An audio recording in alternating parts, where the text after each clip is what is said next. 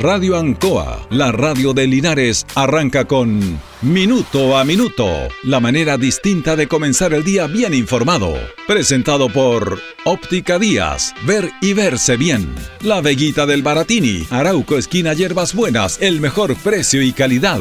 Lubricentro Maife, todo en cambio de aceite. Consulta médica del doctor Daniel Guzmán, siempre más cerca de usted. Y Panadería El Baratini, en Avenida Cardenal Silva Enríquez, al ingreso del nuevo amanecer. Aquí comienza Minuto a minuto.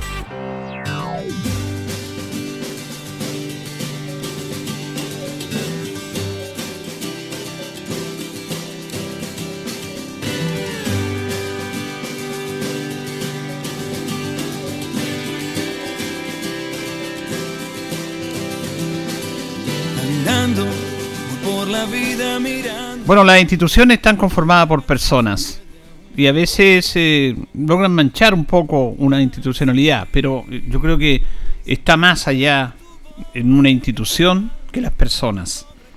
Eh, este es un tema que queremos conversar porque lamentablemente instituciones nuestras, instituciones públicas, eh, no han tenido un buen comportamiento en base a personas, no a la institución propiamente tal, porque hay que hacer la distinción, no hay que ser extremo en este aspecto, pero sí hay que dar a conocer situaciones que realmente uno lamenta, porque se supone que son personas que están capacitadas para desarrollar una labor en este eh, sentido.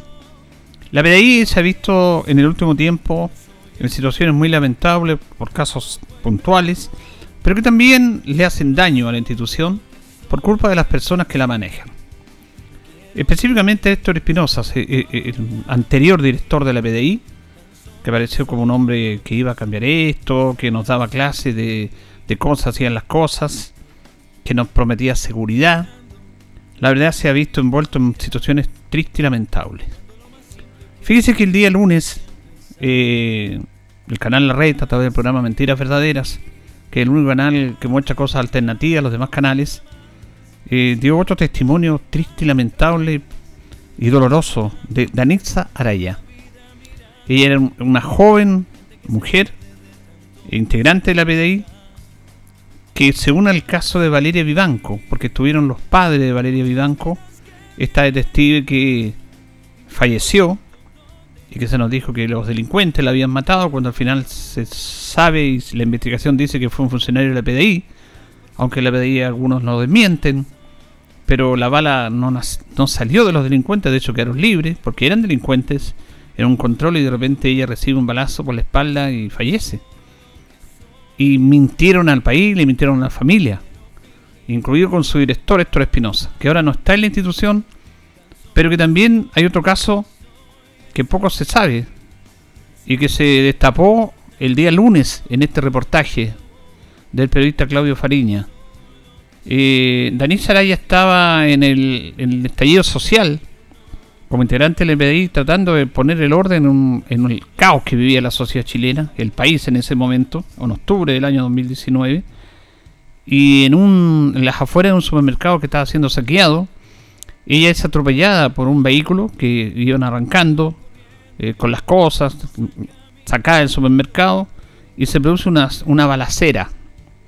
Ella recibe un balazo y claro, eh, lamentablemente, gracias a Dios se salvó la vida, quedó inválida, tiene problemas hasta para hablar, un sistema motriz, pero es una mujer muy valiente y joven que está dando este testimonio porque pensaban que la bala venía de los que lo atropellaron.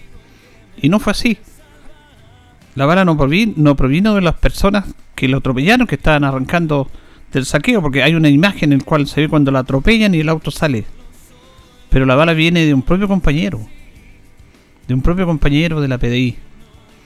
El testimonio de la familia de ella, de su padre, de su madre, es realmente dramático, eh, en el cual la PDI no se ha hecho cargo de una mujer que abrazó esa institución, que la sigue queriendo y que ella quiere rehabilitación, quiere que la apoyen y la han dejado abandonada. Es más, cuando ya ella y su familia empezaron a reclamar que se hiciera justicia. Incluso ella decía que mi compañero que me disparó, no, yo no le culpo a él, fue un accidente. Él no quería dispararme, Fueron el momento, las circunstancias, con personas arrancando supermercados, yo atropellada, balazos para allá, para acá, y ahí lamentablemente mi compañero me dispara, pero yo, yo no, yo no lo culpo a él. Lo que yo quiero es que la PDI entienda mi caso y me apoye porque yo he estado siempre entregada a esta institución y resulta de que ahora me han dejado abandonado, me han dejado sola. Y el director de la PDI, anterior, Héctor Espinosa, le dijo que si seguía reclamando que se fuera de la PDI. Está en una situación puntual, bien especial ella, todavía de testigo, pero como que la quieren que se vaya. Asumió un nuevo director de investigaciones, exactamente el mismo discurso del anterior, en el cual dejan abandonados a jóvenes integrantes que han estudiado, que le han enseñado valores, porque ella decía, yo estudié en la PDI, estuve en la PDI, me enseñan valores que los mismos jefes no los toman en cuenta. Yo no estoy contra la institución, contra mis compañeros, estoy con la alta jefatura, en contra de la alta jefatura que no ha sido capaz de hacerse parte de mi caso. ¿Para qué hablamos del caso de Valeria Vivanco? También estuvieron los padres de Valeria Vivanco. Un testimonio triste y lamentable. Cuando se le dice al país que esta niña o esta funcionaria fallece por el disparo del delincuente, tanto así que no fue de esa manera. Fue un disparo occidental también, pero díganlo, coméntenlo, háganse cargo, apoyen a sus funcionarios, porque hay una decepción de las familias que entregan a sus hijos a esta institución que es noble, que es importante en la sociedad chilena, pero que sus altos mandos la están degradando. Tanto es así que eh, Espinosa está procesado por malversación de fondos públicos, le revocaron la, la, prisión preventiva, pero está el juicio ahí. Él y su esposa, sacando dinero que no correspondían, que eran para la seguridad. Cosa muy triste y lamentable. Pero este es un caso en el cual incluso son poco inteligentes. Son muy poco inteligentes, se supone que la policía es inteligente para resolver los delitos y tenemos una alta policía en el, en el tema de, de, investigar, la policía chilena está en un alto estándar de investigar y de aclarar situaciones de delito. Y eso es cierto y es verdad. Pero lamentablemente se opacan este tipo de situaciones, estos trabajos profesionales, por la conducta de quienes no están preparados para estar a cargo de una institución tan noble e importante como es la PDI. Podríamos, podríamos nombrar otras instituciones, y usted lo sabe mejor que yo. Entonces, cuando esta niña fallece, o perdón, le disparan, se salva, fue el presidente Piñera al hospital a verla. Fue el director Héctor Espinosa, estaban los dos sacándose una foto con esta niña y después la dejan abandonada, la dejan botada. Es triste. Porque ella dice, yo quiero la PDI, yo quiero seguir trabajando, está inválida, está en silla de ruedas, yo me voy a recuperar, pero puedo hacer trabajo administrativo, puedo estar apoyando a mis compañeros, para eso estudié, ese era mi futuro estuve en un acto de servicio. Y resulta que ahora me dicen, si no te gusta, ándate. Se lo dijo el propio director de la PDI. Entonces, cuando digo que son poco inteligentes con el respeto, no la, la, PDI, sino que sus integrantes, sus jefes máximos, yo esta niña, con el, a esta funcionaria, esta, porque una joven de 22 años, cuando la veo con su entereza, que ella sigue amando a su institución, quiere seguir perteneciendo a ella, que estuvo en un acto de servicio, que casi muere, pero que con valentía, con esfuerzo está ahí, y le dicen, es como un estorbo, eso es impresentable. Yo uso el caso de Danik Saraya, de esta niña, policía, PDI, lo uso como un referente para la policía de investigaciones. Lo uso para charlas motivacionales lo uso con los nuevos integrantes que van a llegar a la PDI diciéndole, este es un ejemplo, es una mujer.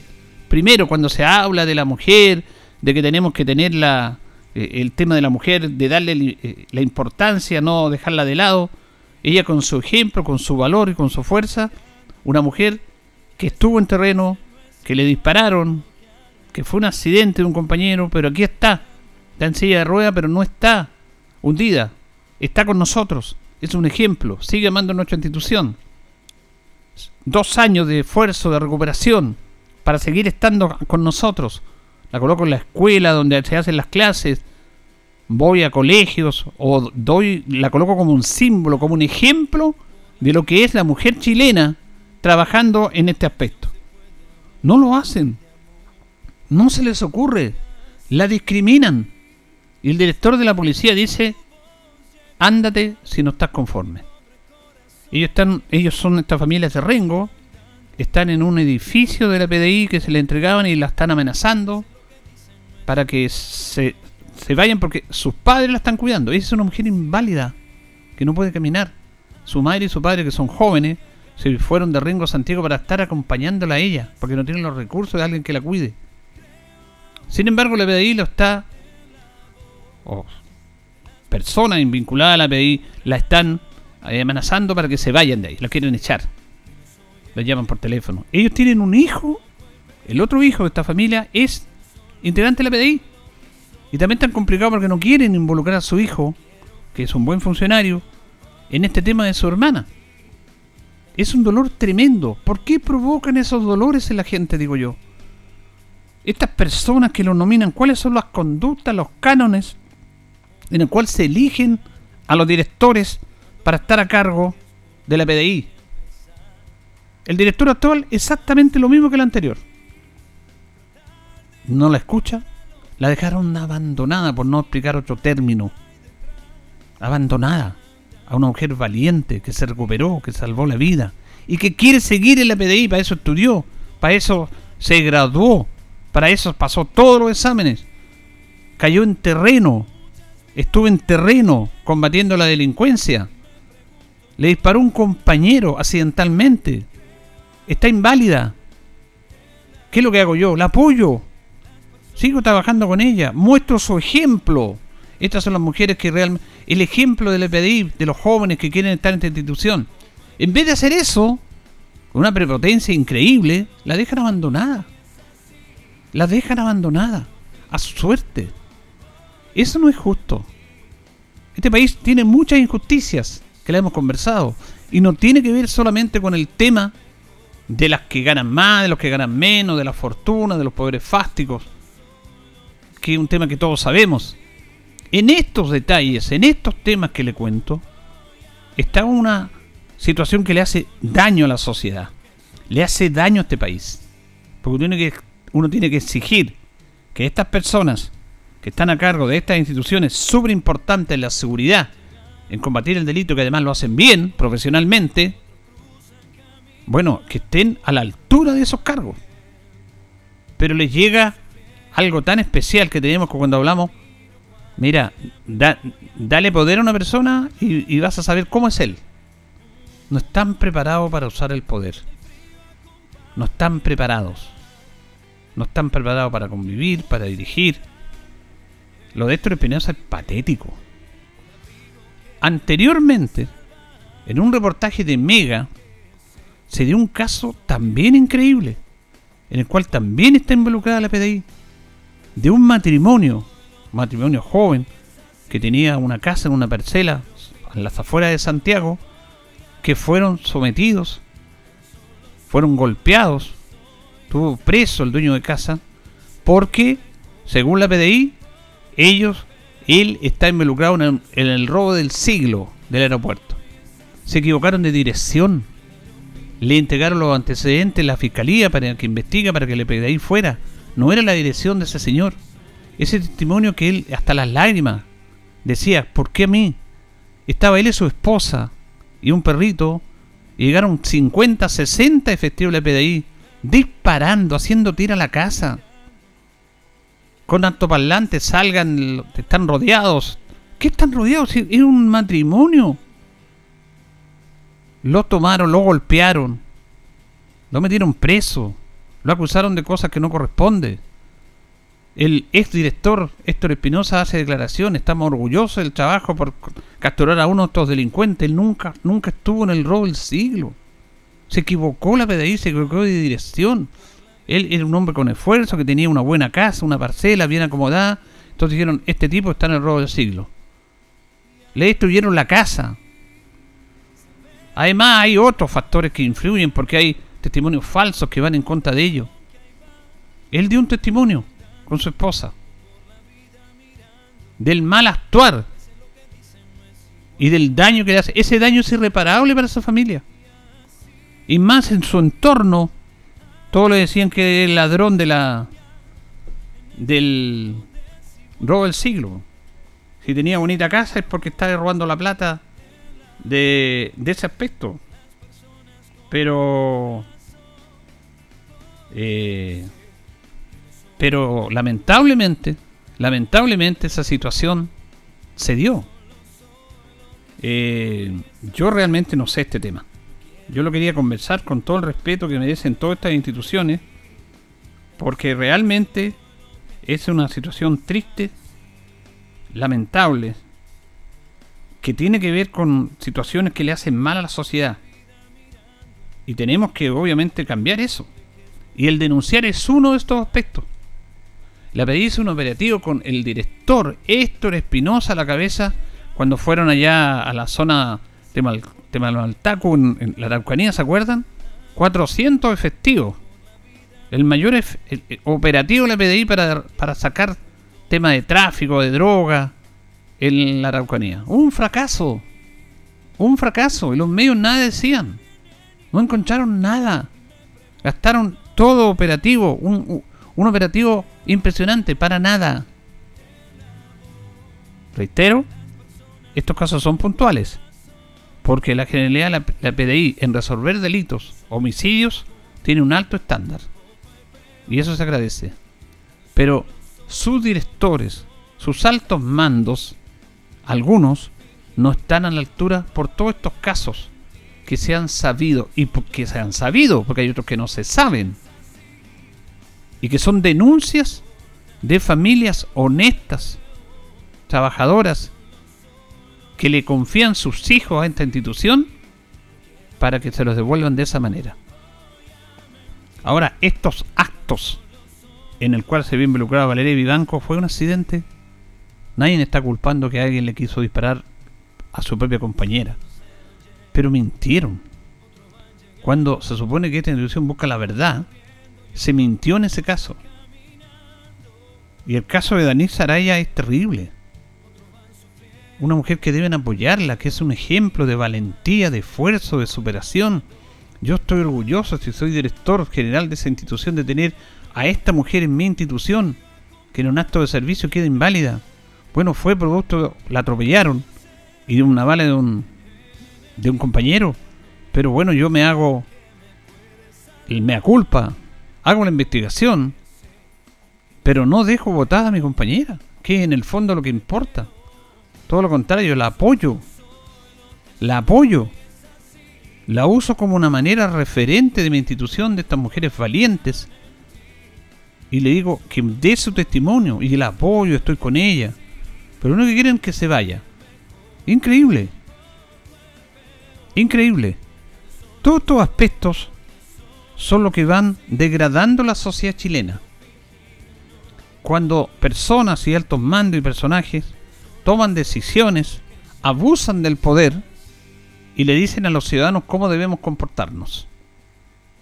Porque en este fenómeno, este fenómeno, en esta situación, como que es como para un estudio sociológico que tiene que ver con el comportamiento y las conductas de los ciudadanos, con el aumento del delito, con la falta de respeto, por la irreverencia, por una situación increíble en que todos los días nos vemos involucrados a asaltos, asesinatos, a robo, hay una rebeldía de mucha parte de la comunidad también. Este país necesita refundarse. Y eso se da básicamente porque tenemos una conformación que le hace daño a este país. Hay mucha gente que de un tiempo a esta parte, con este nuevo modelo económico, quiere, quiere gozar del dinero, quiere tener más plata de la que tiene, gana buena plata, pero no le basta, quiere tener más. Y como no puede tener más porque él está ganando de acuerdo a lo que tiene que ser, bueno, hace la trampa, hace la trampa. Eh, saca recursos públicos que son de todos los chilenos para darse una buena vida. Y están, no lo digo yo, lo dicen los tribunales, lo dicen las investigaciones de generales de ejército, de carabineros, de aviación. haciendo trampa en compras, evadiendo impuestos, sacando dinero que no corresponde, que esos dineros son para la seguridad y que lo dejan para su peculio personal. Eso le hace un tremendo daño a la institución. Le hace un tremendo daño a la institución. Ellos piensan en ello y no piensan en la institución. La institución es la que queda. Y cuando uno está en una institución, a todo nivel la quiere, la respeta y no la degrada, como lamentablemente se está haciendo en el último tiempo. Y esto se sabe única y exclusivamente porque las propias familias hacen estas denuncias y porque pocos medios se atreven a colocar en el tapete estas denuncias. Eh, viendo estos testimonios, la verdad es que es dramático. Y colocarse en el lugar de esa familia, todo lo que han sufrido, todo este inconveniente que han tenido, cómo les cambió la vida por una situación puntual. Danis Saraya dice, yo lo único que quiero es que se diga la verdad. Si yo no culpo a mi compañero, pero que se diga la verdad. Porque yo estoy caída en un acto de servicio y me tienen abandonada. No sé qué hacer. Cuando deberían apoyarla permanentemente. De primera para las fotos. Sale porque en, primera instancia hay una fotografía cuando ella, después del estallido, cae al hospital. Después que se opera, porque estuvo al borde de la muerte. Llega el director Héctor Penosa con el presidente Piñera y se sacan una foto. Perfecto. Pero eso es para una portada nada más. Porque después el director Espinosa debería haberla apoyado. Que era lo lógico, lo normal.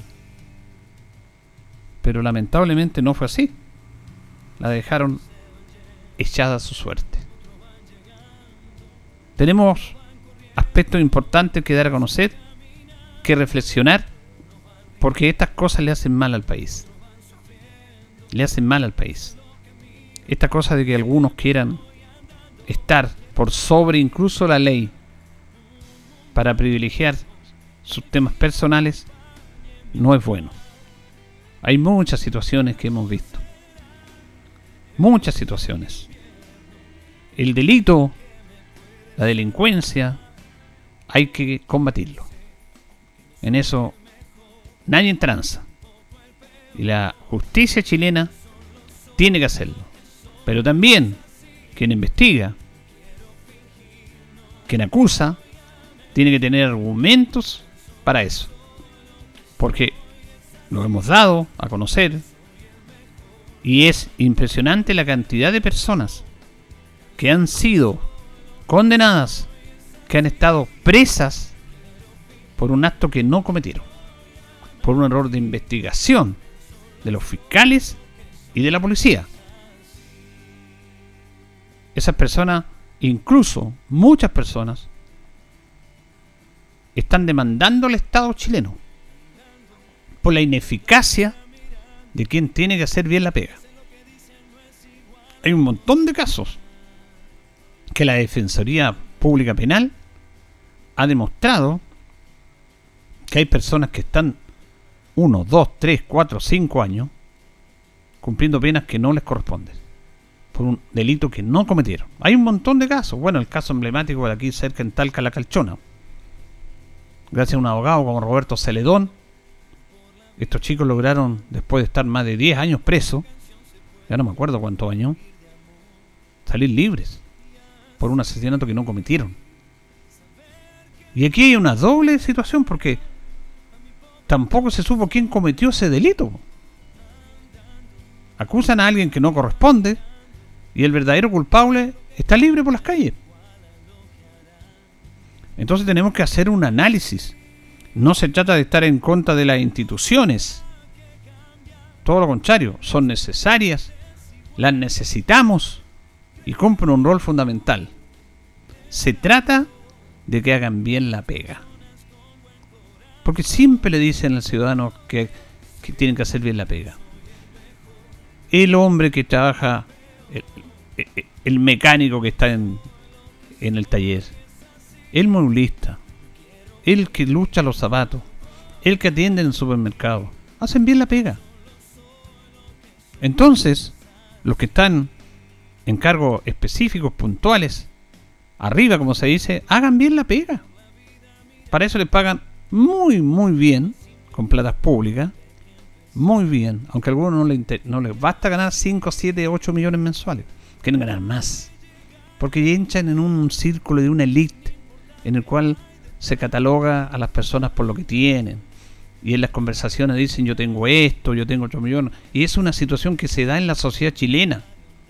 En conversaciones. No, es que yo gano tantos millones, es que mi, mi tía tiene tanta plata, es que mi tía tiene un, tres vehículos, es que mi hijo es profesional y tiene un auto y gana tantos millones. O sea, visto es que esa conversación se va dando desde arriba hacia abajo en el cual está llegando a nosotros que nos erosiona, nos hace mal. Nos hace mal. ¿En cuántas conversaciones se ha visto usted con varias personas, con familia, con varias personas, hablando de lo que tengo? Estamos equivocados cuando se conversa, cuando dice mi hijo esto, mi hijo, bueno, si estamos en un grupo de personas, de amigos, de familiares, se supone que uno va a querer al hijo, pues. ¿Cómo hablar mal del hijo? Eso eh, ni siquiera se debería conversar. No, es que mi hijo es profesional, que mi hijo se sacó tantas notas, que mi hijo va a esto, que mi hijo está ganando tantos millones. ¿Qué interesa eso a las demás personas? Ese es un tema interno, íntimo, que le da una satisfacción a la familia. Está bien. Pero toda esa conversación y el del lado, bueno, dice, chuta, yo no tengo tanto, pero ¿cómo le buscaré? Todo eso hace mal. Todo eso hace mal. Porque algunos tienen una mayor capacidad económica. Algunos creen que porque tienen más van a ser más felices. Hay mucha gente que está contento con lo que tiene, es feliz con lo que hace y vive, vive bien. Pero el mensaje que le da la sociedad a esas personas lo hacen dudar de que está viviendo bien y tranquilo. Entonces hay que tener cuidado con estos aspectos. Estamos viviendo en un mundo que nos hace mal, que nos erosiona, que es muy frágil. Desde todo nivel. Señoras y señores, estos comienzos con valor agregado de minuto a minuto en la radio Ancoa son presentados por Óptica Díaz, que es ver y verse bien. Óptica Díaz es ver y verse bien. Usted ya nos conoce, somos calidad, distinción, elegancia y responsabilidad atendido por un profesional con más de 20 años de experiencia en el rubro, convenios con empresas e instituciones. Marcamos la diferencia. Óptica Díaz es ver y verse bien.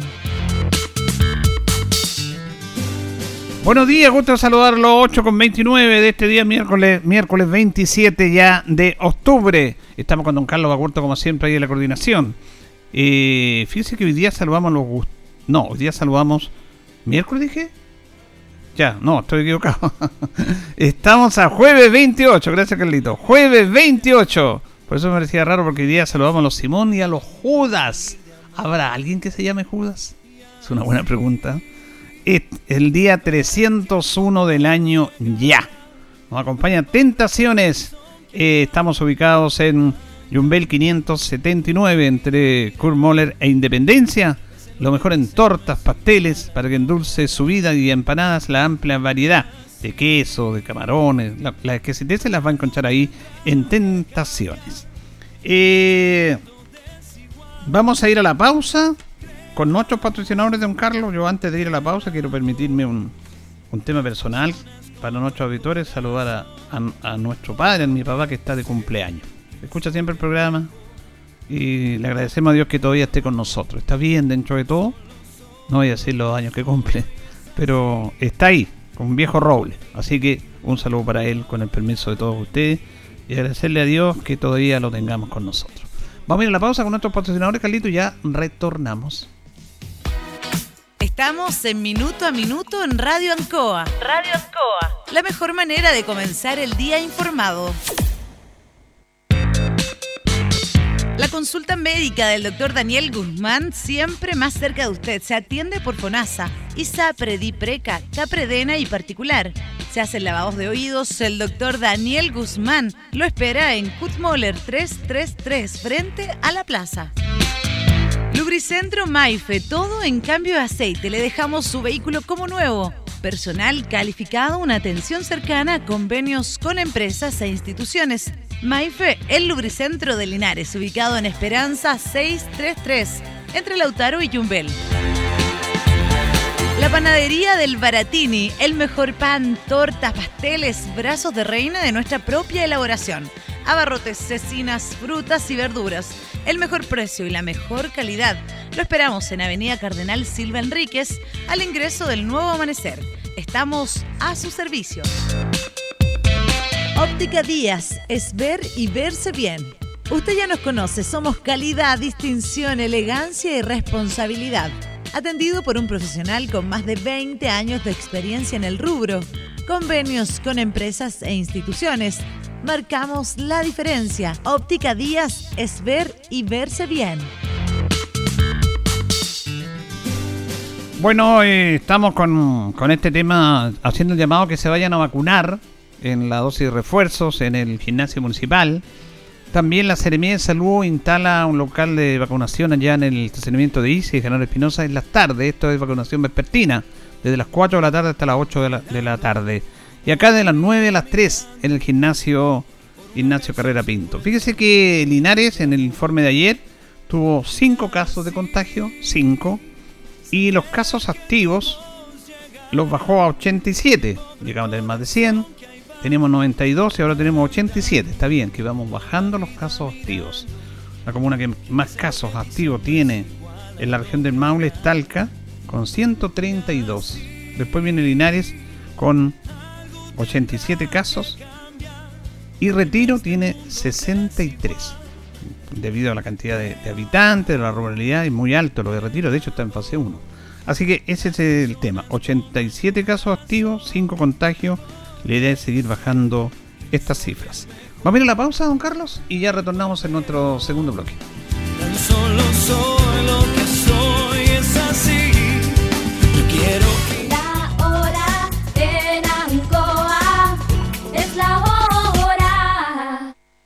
Las 8 y 33 minutos. Han sido tiempos difíciles, de incertidumbre, porque las ventas han bajado, hemos tenido miedo y preocupa no saber cuándo las cosas mejorarán. La pandemia nos ha afectado a todos. Me acerqué a Oriencop buscando una solución y mi sorpresa fue enorme. Entendieron de inmediato mi situación y juntos buscamos la mejor alternativa para salir adelante con mi negocio. Reactiva tu negocio con Orienco. Solicita tu crédito microempresas de 14 millones en 48 o 60 cuotas con una tasa súper baja. Orienco, cooperativa de ahorro y crédito.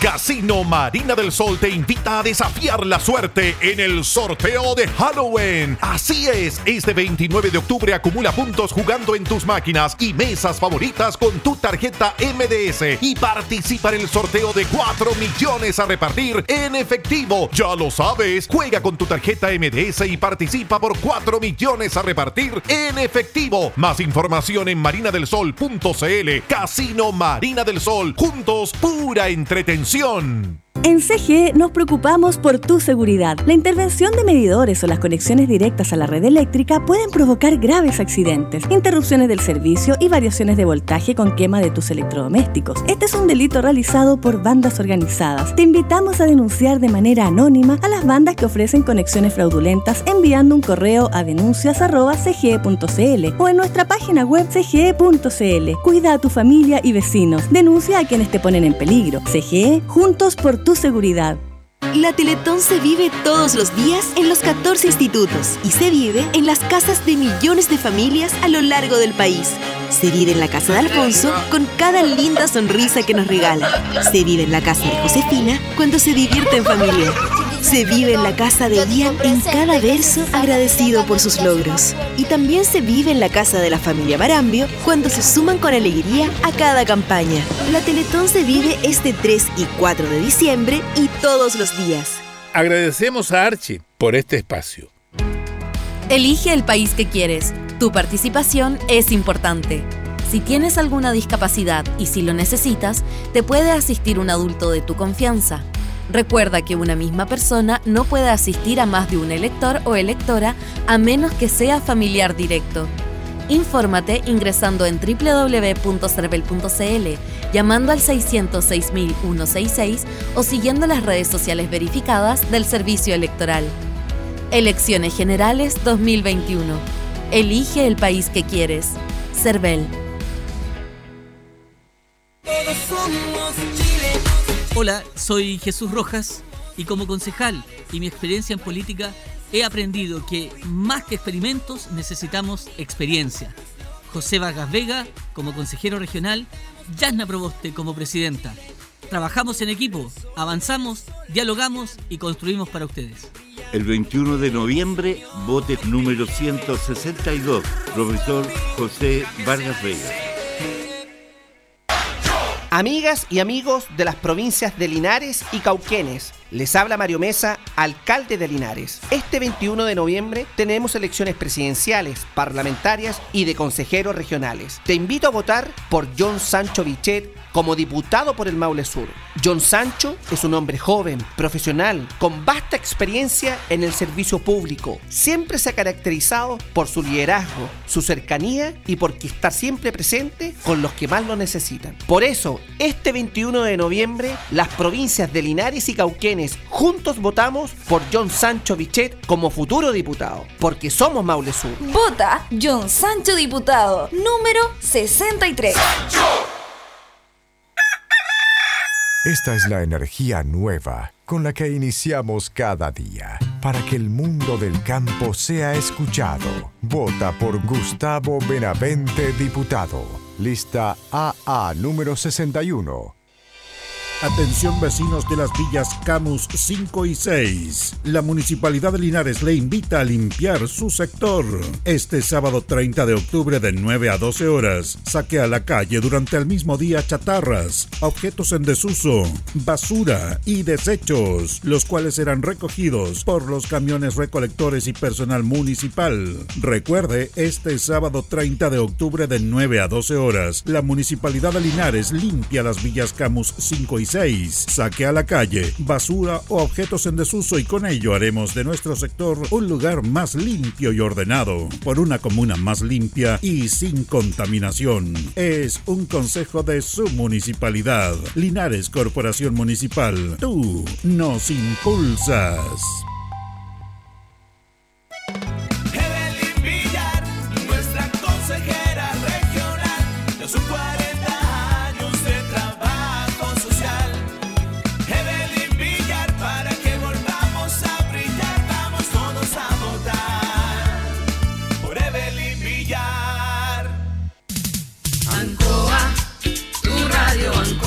El 95.7 Radio Ancoa. La radio de Linares, más cerca de ti.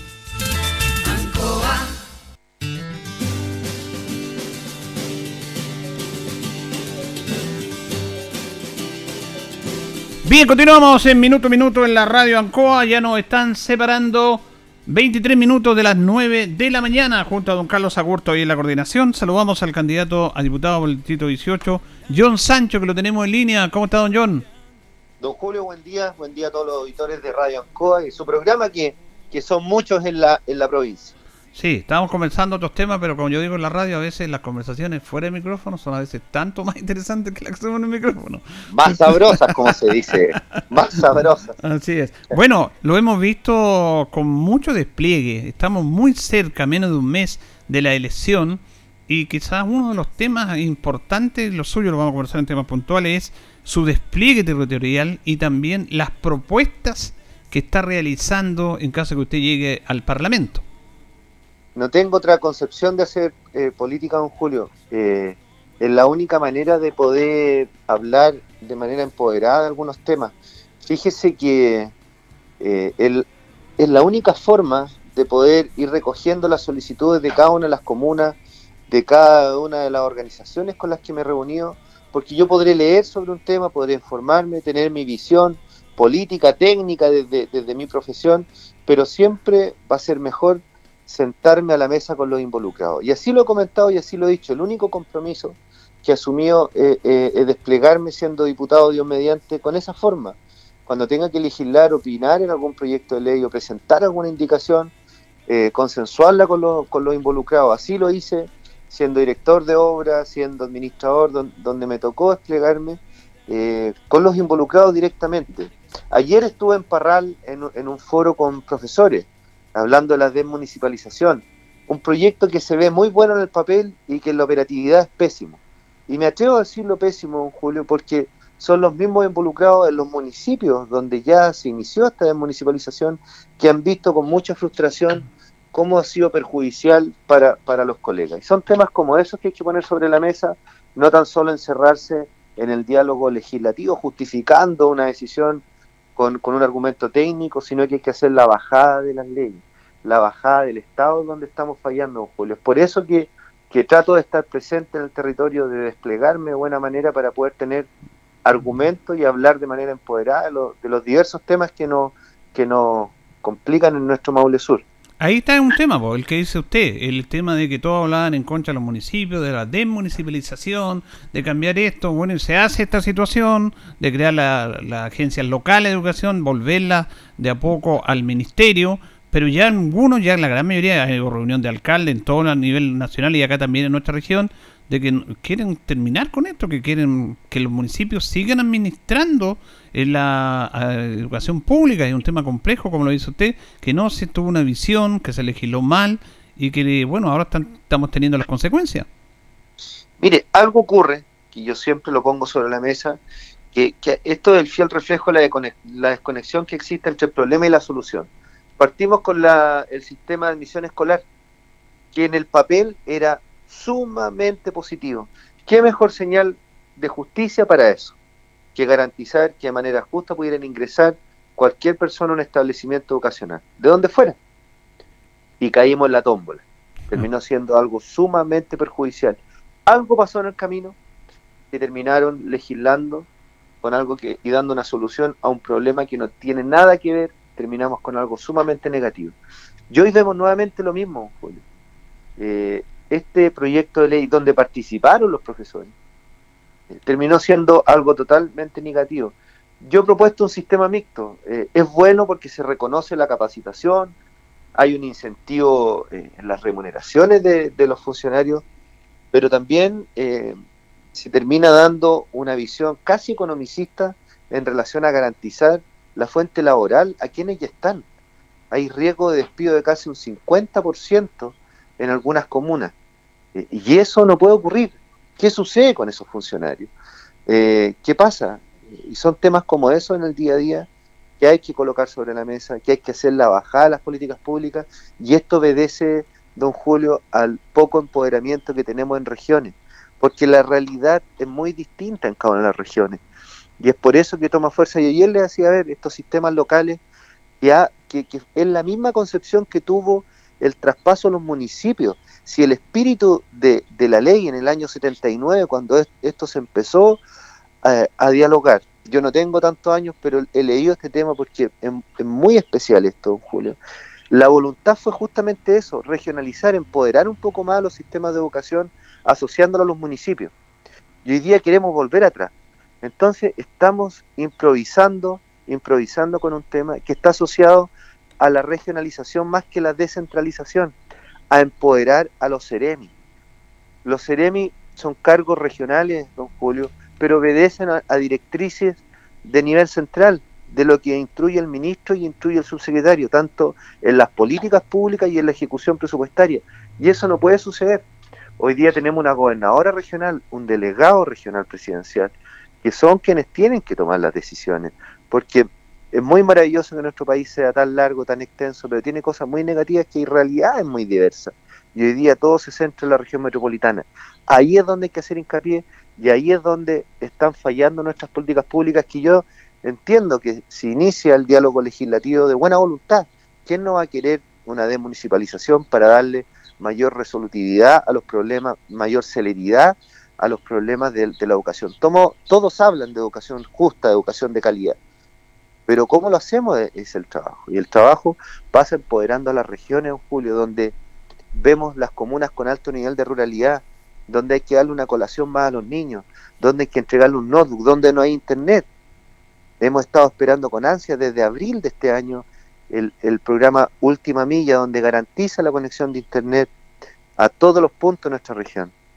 Todavía no ocurre. Y son temas como esos que hay que colocar sobre la mesa, que no tan solo nos podemos quedar en, la buena voluntad, en promulgar una ley, sino que la, oper, la operatividad es importantísima en las políticas públicas. Y eso se logra sentando a la mesa a todos los involucrados, no tan solo a los parlamentarios en este caso, ni tampoco a los dirigentes, sino que a todos los involucrados, todas las visiones que están a puerta de jubilarse, a quienes están ingresando al sistema, a quienes han sido directores, quienes están hoy como eh, representantes de los gremios, si no, no hay, no hay otra forma, quienes ya han estado recibiendo este inicio de municipalización, está eh, Coquimbo, ¿no es cierto?, Andacoyo y otros, otros sectores de nuestro país, donde podemos consultarle a los colegas para ver cuál ha sido su experiencia y qué mejor que ellos que puedan opinar con propiedad sobre algo que es tan trascendental. Bueno, comenzamos con el candidato a diputado del distrito, distrito 18, John Sancho, en esta mañana de día jueves. Nos separan 15 minutos de las 9 de la mañana. Bueno, eh, don John, un tema nacional, que ustedes también van a legislar como tema nacional, pero un tema eh, contingente, que es el cuarto retiro, que lo aprobó la comisión y que están apurando para que se vote incluso la próxima semana, pasa y para que se vote en sala respecto a ese tema. ¿Cuál es su opinión respecto al cuarto retiro? Apoyé fuertemente el primer y el segundo retiro, sin cuestionamiento, don Julio entendiendo que no habían recursos, eh, diciendo desde el primer día que es un mal proyecto económico. Pero hoy quienes pretendemos estar en el sistema público debemos tener una mirada más amplia de las políticas. La gente no tenía recursos, se estaba quedando en la casa, había que pagar proveedores, arriendo, compromisos, y había que salir de alguna manera con una respuesta. El tercero se dio el diálogo con el IFE y hoy el cuarto tiene una directriz totalmente distinta que está asociada a nuestra libertad. Le hicieron una indicación a este proyecto de ley que está asociada a podernos expropiar los fondos, don Julio. En segundo lugar, con el riesgo de, un nuevo gobierno que busca muchos eliminar la AFP, perfecto, es un sistema que prometió estabilidad en el, momento de jubilarse, que no lo ha traído, pero nadie ha presentado algo mejor.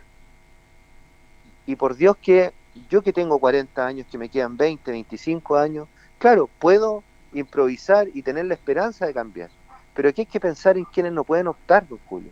Quienes están en la línea de los 60 años, que ya no pueden aumentar mucho más sus recursos. Son 10 años más o menos el, el, tramo que uno puede lograr generar un cambio. Quienes están en los 60, los 62, 63 años, que no pueden optar.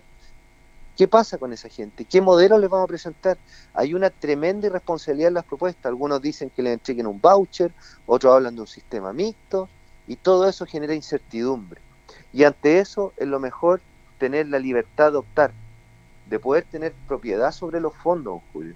Hoy día el diálogo es totalmente distinto, es por eso que yo mantengo mi posición de aprobar este cuarto retiro mientras no existe una política seria en relación a la administración de fondos de pensiones.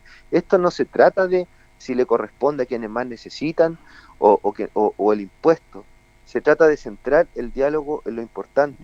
Hoy debiéramos estar hablando y evaluando cuál es el futuro de, de los recursos asociados a los fondos de pensiones. Cómo avanzamos en aumentar el pilar básico solidario y cómo lo financiamos. ¿Cómo garantizamos que las personas que ya se pensionaron o se jubilaron podemos hacer un, guiño? Yo propuesto, porque hay parlamentarios que van a la reelección, y ya lo, propusieron, y otros que van por primera vez que no hemos sumado a, la eliminación del impuesto al valor agregado del IVA a quienes tienen más de 65 años y están dentro del 80% de vulnerabilidad. Fíjese que, que justo sería y quienes hoy no pueden optar porque ya se pensionaron, ya se jubilaron, ya no van a tener ninguna ninguna mejora, por decirlo de alguna manera, eh, por parte de este cambio de la, de la administración de fondos de pensiones. Poder pensar y poder dar garantía a quienes no pueden optar, que son nuestros adultos mayores, que puedan tener una disminución en aproximadamente un 19%, que es el impuesto, en el costo de los medicamentos, en el costo de su día a día, de su vida. Son temas como esos que hay que poner sobre la mesa y no este diálogo que se ha dado hoy en día, no, que usted lo sacó, usted no lo sacó, que las penas del infierno para quienes estuvieron de acuerdo o no, que, la economía, que la inflación, totalmente de acuerdo, hay que tener evaluaciones técnicas sobre cada una de las políticas públicas, si no esto es populismo puro. Pero hoy el centro del debate es ese, don Julio.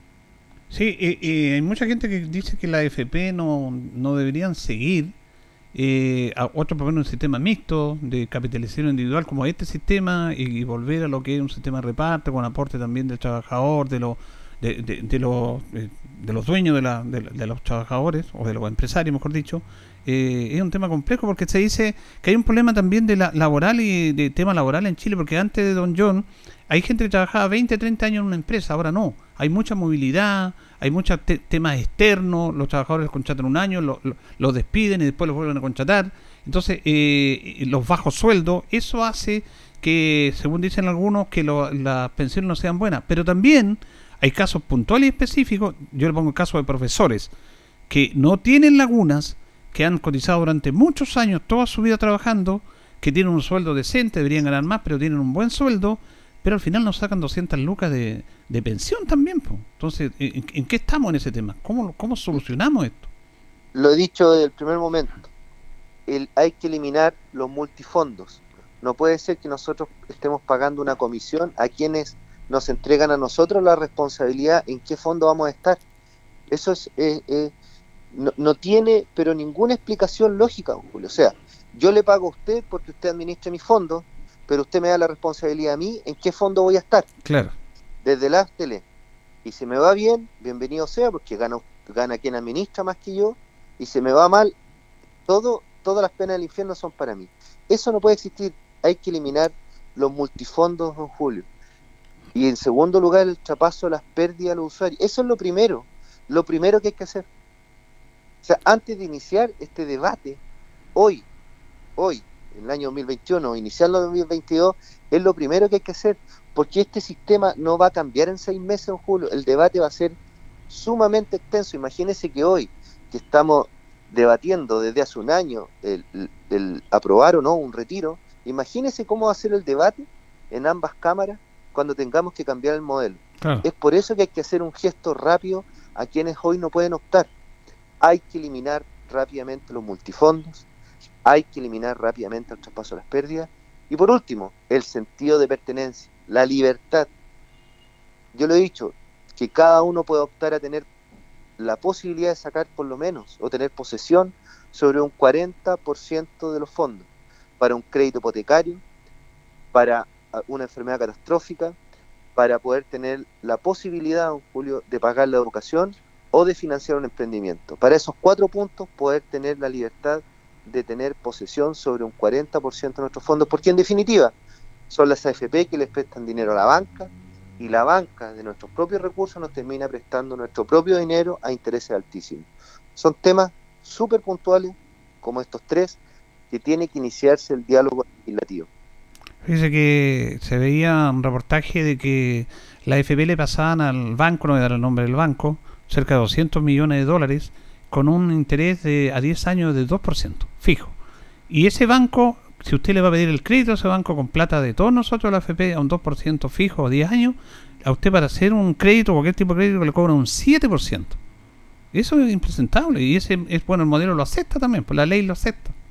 La banca tiene liquidez para prestar un tercio de lo que se moviliza en, en- en el sistema bancario.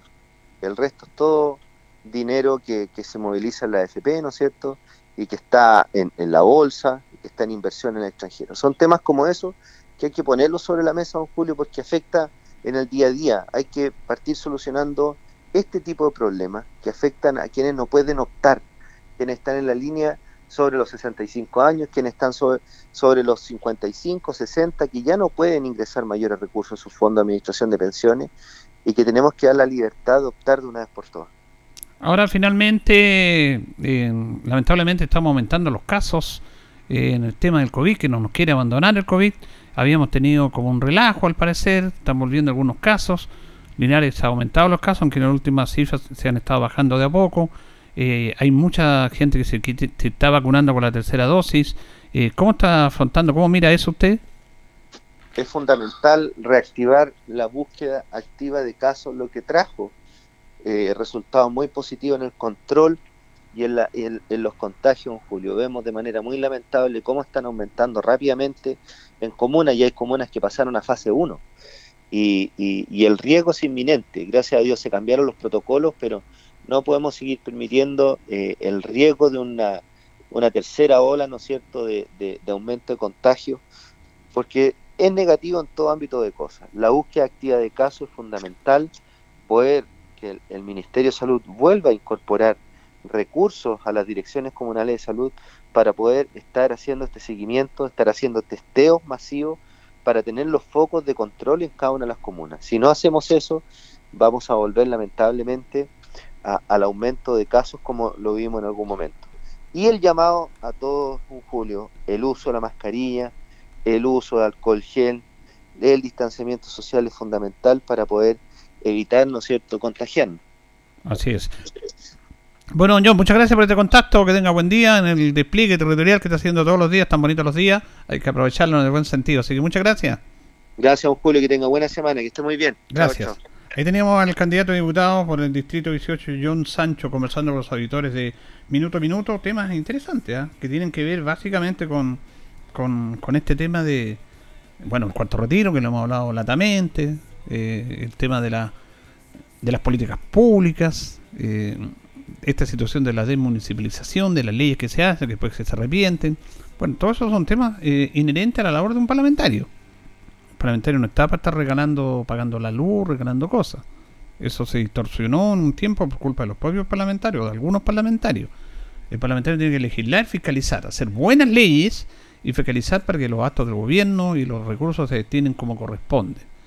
Y a través de buenas leyes hacemos buenas políticas públicas, financiadas, que van en beneficio de todos nosotros. Esa es la labor elemental de un parlamentario y, eso es lo que tiene que fijarse usted en el momento de eh, dar su voto. Nos vamos, nos despedimos, ya viene agenda informativa.